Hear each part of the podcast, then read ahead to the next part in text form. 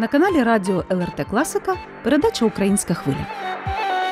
У студії Олег і Олена Головатенки. Вітаємо вас, друзі!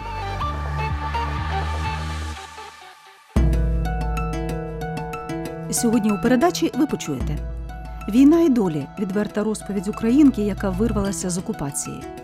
Як будинок Москви у Вільнюсі став символом нескореності України, історія одного муралу. Чи має бути мистецтво поза політикою? Інтерв'ю легенди литовської музики Андрюса Мамонтоваса. Все це вже за мить на українській хвилі. Не перемикайтеся.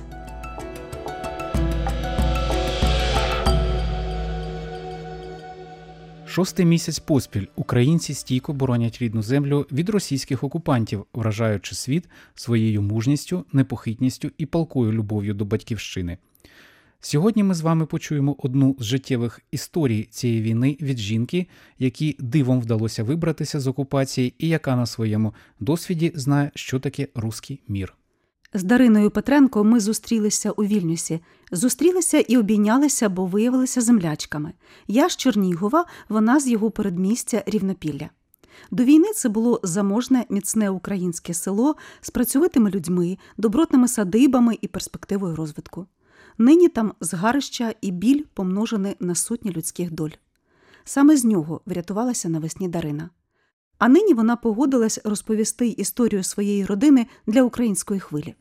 24 лютого о 5 ранку моя родина почула перші вистріли. Вони ще були не такі близькі. Я зрозуміла, що треба щось робити, але саме що я не розуміла. Вистріли все було частіші. Ми пішли до свого погребу, там де в нас був будинок. Я, я пішла до батьків до погребу, але вже на другий день.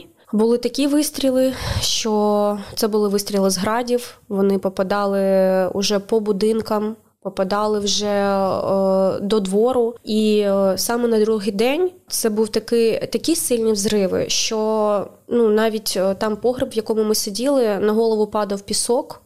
Це були такі, знаєте, емоції, які зараз я навіть не можу описати. Це було так страшно, ну як ніколи в житті, тому що я не розуміла, що це правда. Мені здавалося, що це просто якийсь сон. Потім на другий день, коли ми вже були у дворі, після сильних взривів, які попали до нас, попав у будинок. Вистріли були, розбило все там вікна повипадали. Це на другий день, але вже згодом і зовсім там і у двір прилетів снаряд, який так і не розірвався, і навіть можливо до цих пір він там лежить. Я не знаю. На другий день вже у наших сусідів згоріли будинки, і сусіди почали приходити до нас. А в нашому погребі вже замість п'ятьох було 13 людей. Світла вже не було, води не було.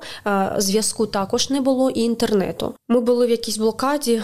Ми не зрозуміли, що нам робити, чи нам е, евакуюватися, чи що робити, кому дзвонити. Але потім е, перші спроби евакуватися закінчилися тим, що нам сказали, дорога до Чернігова повністю замінована. Ми почали варити суп, розпалили костер, і в цей момент почалося найстрашніше, тому що просто з зупинки. Як вже потім нам сказав свідок цього всього, танк просто розвернувся і почав стріляти по кожному будинку, там, де скупчувалися люди. Наш суп так і не доварився. А ми залишилися голодні, і діти. Так, це вже був третій день, коли я просто пам'ятаю у нашому там підвалі. Я лежу, накрилася просто ковдрою, натягнула шапку на очі і зрозуміла, що це вже кінець. Але тоді я ще не могла зрозуміти, що це був тільки початок. А 70% нашого передмістя вже майже не було. Або якщо там і залишилися будинки, то вони були вже не в жилому такому стані. Страх. Сльоз не було, була сила. Я просто молилася. Я стала помню на коліна, і я, мабуть, зранку до ночі, а ці вистріли вони не закінчувались. З граді вони просто не закінчувались. І потім, коли ось пройшлися вже по нашому будинку, я пам'ятаю, як я розуміла, що напевно це вже горить наш будинок. Але наш будинок не загорався, але все більше і більше він просто розвалювався. Там є будинок, е, будинок основний це моїх батьків, і ми з моїм чоловіком два роки назад побудували собі е, також будинок в передмісті. В зв'язку там з карантином ми думали, що це буде добре, тому що можна буде дишати свіжим повітрям. Ми побудували дуже красивий будиночок, але його вже також розбили і. Е, Ну, взагалі, це це дуже боляче зараз про це згадувати, але це не найжахливіше, що що сталося далі. То росіяни зайшли у ваше село? Вони були, ви кажете, танки стріляли? Поки що до третього дня їх не було. Вони якось перестрілювались е, десь ось над селом. Вже танк був на зупинці на зупинці, але зупинка вона при дорозі, не в самому селі. Тобто, ще прям вони туди не заїхали. Тобто вони по трасі вже... йшли? Да, так, вони були на трасі. На третій день ще їх не було. Це вже сталося, думаю, на четвертий, десь приблизно день. Як вам вдалося вибратися з села? На території нашого села був завод. Прийшов чоловік, який просто кричав і казав: Давайте ми вас врятуємо. Він приїхав на машині під обстрілами, і просто вся родина з моїми сусідами. Ми просто встали, пішли, і нас просто ми е, сіли в машину. Нас просто там було дуже багато людей, і ми не розуміли. Можливо, думали, зараз же вб'ють, тому що обстріли йдуть. А ми їдемо на машині, нас кудись везуть. Ми без нічого. Ми просто як були там такі, знаєте, там брудні в свічках, не їли, не пили, і просто встали і пішли. Пішли самі, самі не розуміли, ще куди. У нас там був е, невеличкий завод. Е, передмісті, на якому ми знаходилися весь цей час, хочу подякувати всім тим людям, хто робив все для того, щоб майже перевести все село, тому що нам допомагали з усім. Наші чоловіки е, знаходили їжу якимсь чином. Ми е, всі були при якійсь справі, щоб вижити. Ми жили деякий час, але все-таки рашисти нас помітили. Вони запускали квадрокоптері, і е, там було дуже багато діток знаходилась в тому місці. Була дівчина, яка тільки народила дитинку. Тобто дитинці ще, мабуть, місяця не було. Я не знаю точно. Було дуже багато діток один рік, два, три, чотири. Було багато інвалідів. Всі просто спали. Ось прям такий бетонний пол, і там всі просто спали. Складно зараз це все згадувати. Але на якийсь день окупації до нас е, прийшли расисти. Спочатку це була просто як розвідка. Е, зрозуміти, хто там знаходиться. Вони побачили, що там знаходяться діти-інваліди, але через три дня їх це не зупинило прийти.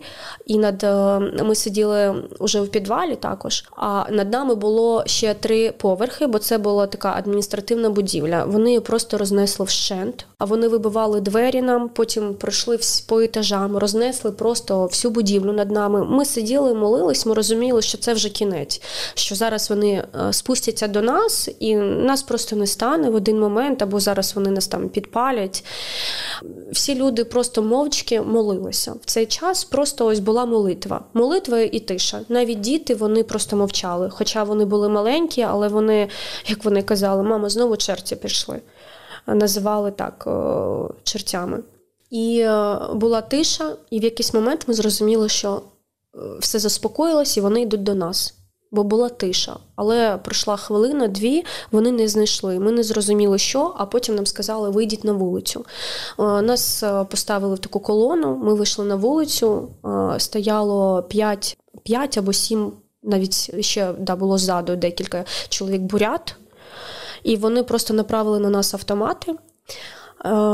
І стали з нами розмовляти. Вони сказали, що Поки що вони нас не будуть чіпати, але якщо ми будемо здавати місце знаходження їх або їх позиції, то це буде просто розстріл. Ну після цього вони.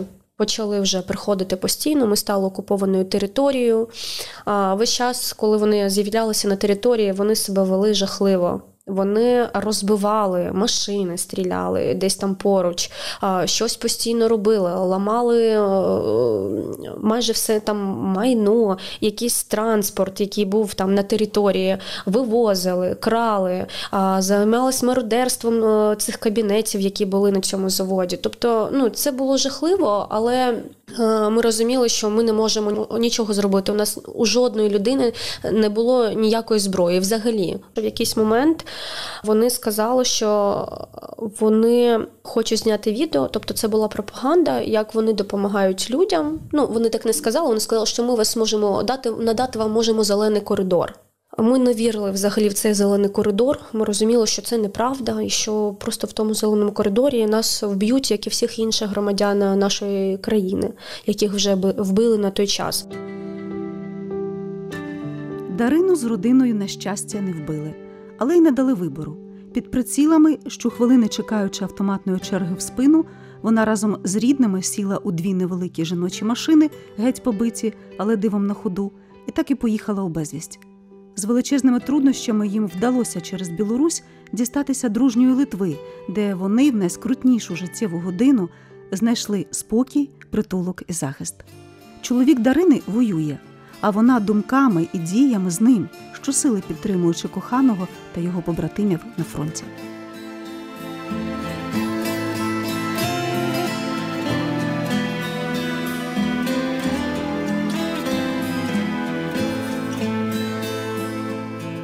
Чорні ночі в наші очі, в наші зорі кулі свищуть,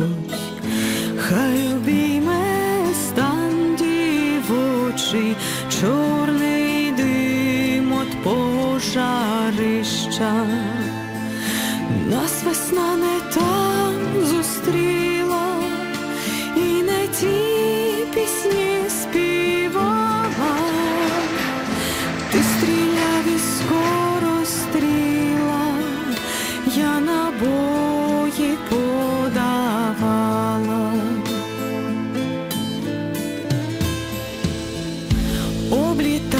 Облітає світ калини,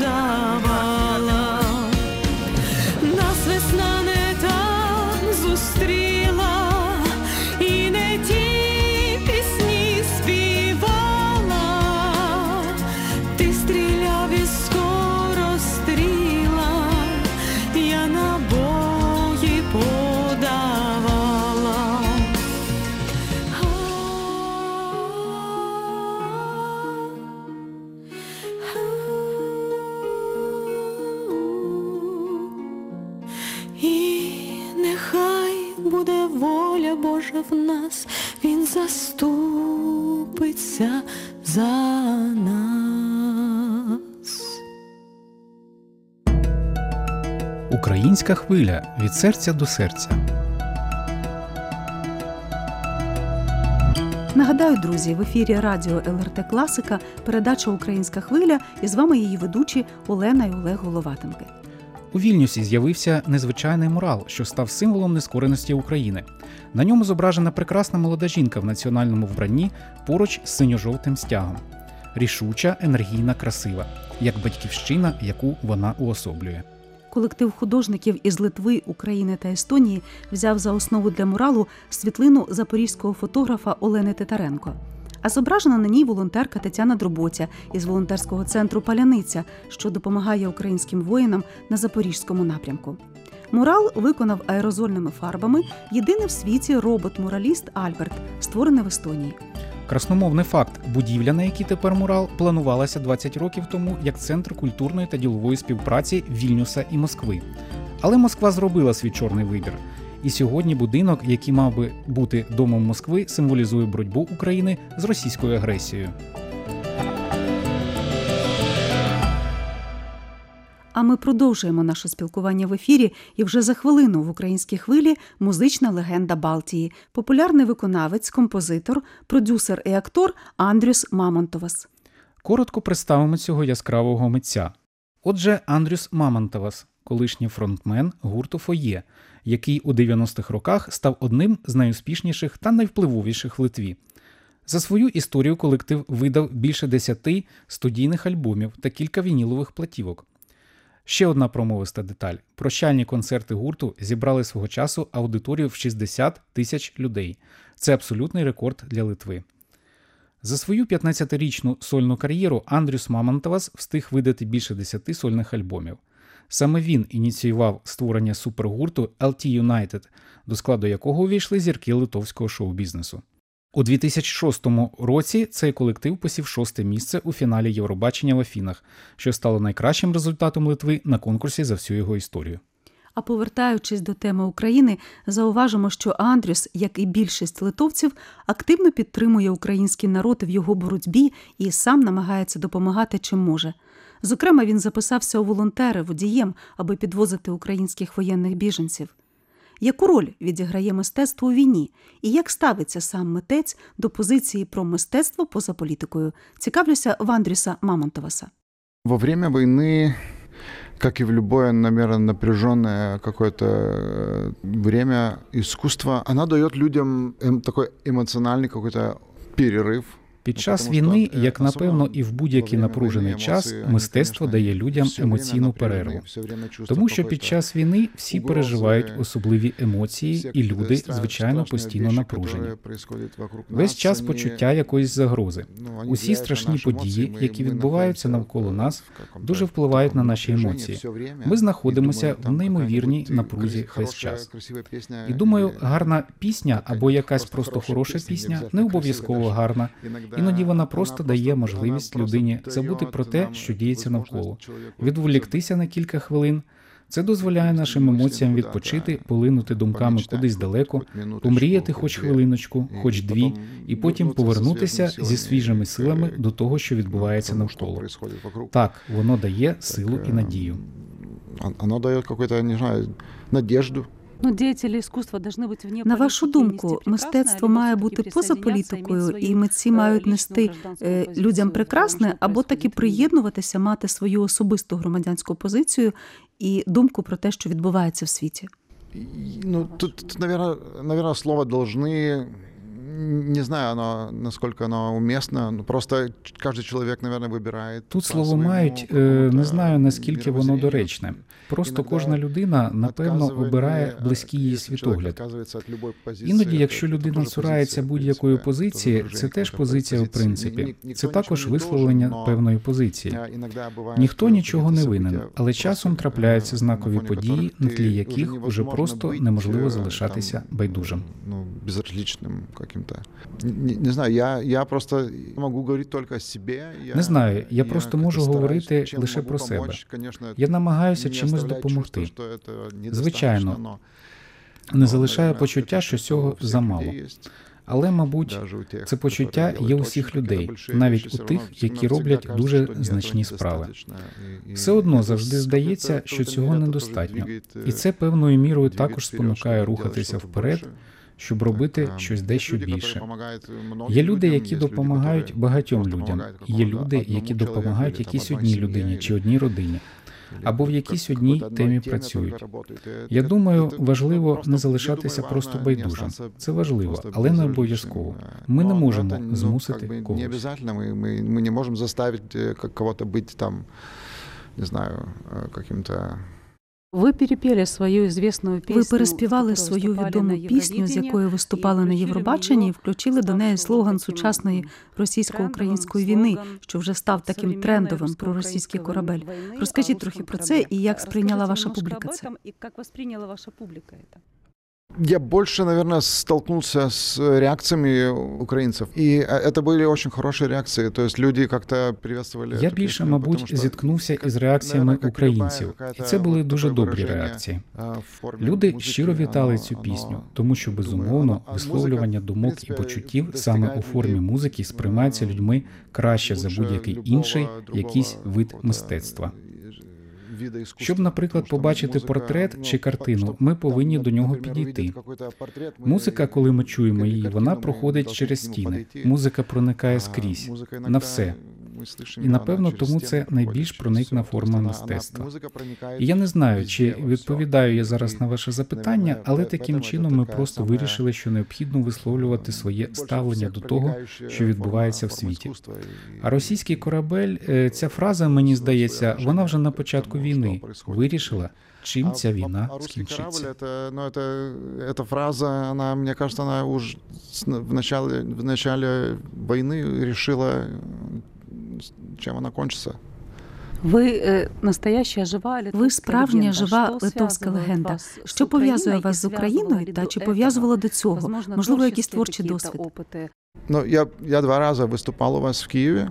Э, Первый раз в 2005 году мы с э, литовским Я двічі виступав у вас у режисером Києві Эймонтасом вперше у Некрошесом. 2005 Я играл році у него в з театре, литовським играл режисером Гамлета, мы Еймонтасом показывали Гамлета у вас. Някрошусом. Я грав у нього в І театрі потім в Гамлета, і 2006 ми году, показували году у вас після Євровидення, Гамлета.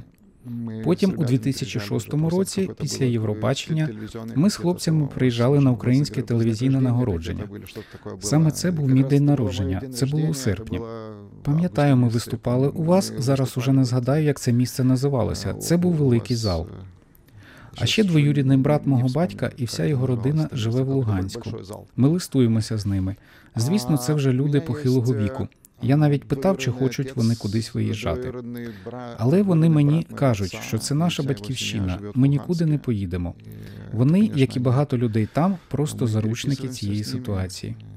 І плюс, звісно, є історична пам'ять, яка у нас у всіх жива. І все, що трапилося з нашими країнами, ми пам'ятаємо, як пам'ятаємо і агресію з боку Росії. Ми це пам'ятаємо, усі ці факти. Те, що трапилося у минулому 20 столітті, ці сталінські часи, і все це у нас теж було. І ця пам'ять передається і дітям, і онукам. І всі це розуміють, і старий, і молодий. Тому Литва, напевно, так одразу і відреагувала на війну. І зараз ми всі намагаємось допомогти, чим можемо. Як ви оцінюєте вклад Як ви оцінюєте внесок своєї країни у боротьбу? України? Як я і говорив, ми робимо Скажімо, ми робимо все, що в наших силах, але мені здається, цього недостатньо. Що, по Що, на вашу думку, могло би стати більш ефективним? Я, наверное, ну, я как бы Я, не напевно, являюсь не експертом є в- експерт в у этой- цій темі, в этой тому темі. не Я можу робити такі фахові не- не висновки буду стосовно рассуждать цього. на неё. Это- Думаю, наш А, уряд конечно, достатньо що-то робить на- і на намагається кінця- розмовляти з нашими Ну, думаю, західними наше партнерами, правительство теж, західними воно країнами, достатньо, щоб как вони бы, надавали делает, значно і- більше і допомоги старається, Україні. е, щоб, звичайно, там припиняли будь-які зв'язки з Росією. це безумовно питання нафти та газу. Це напевно найважливіше питання. Наші урядовці весь час нагадують, що потрібні ще більші і більші санкції, що потрібно робити все можливе, щоб лишити Росію можливостей бути агресивною.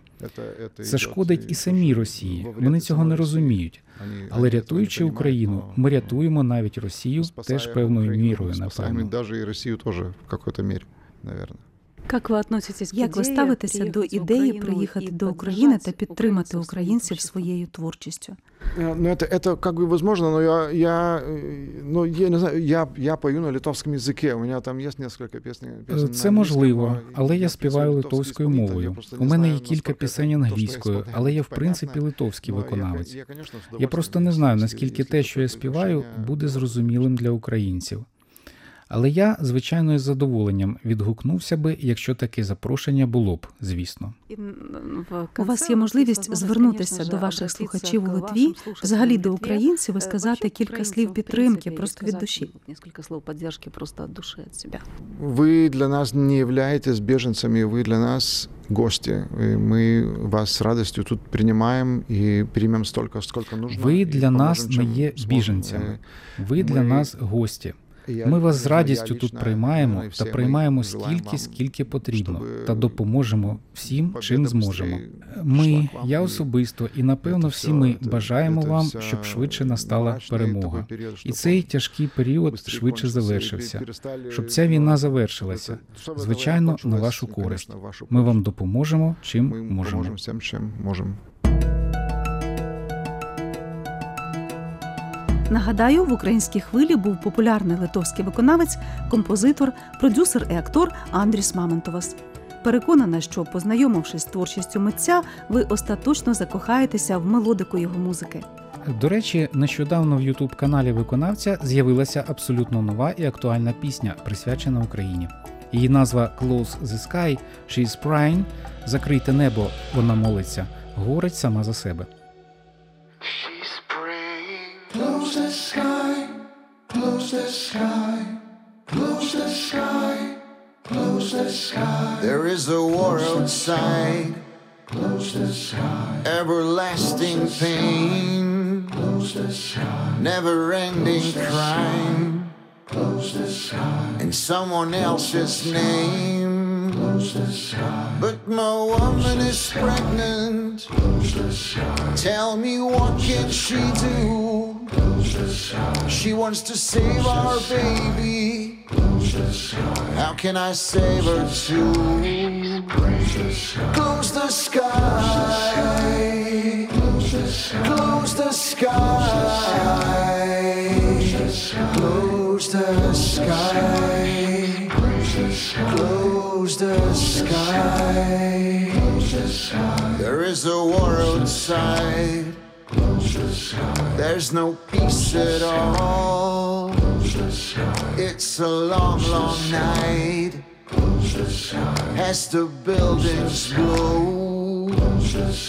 But my woman is pregnant. Tell me what can she do? She wants to save our baby. How can I save her too?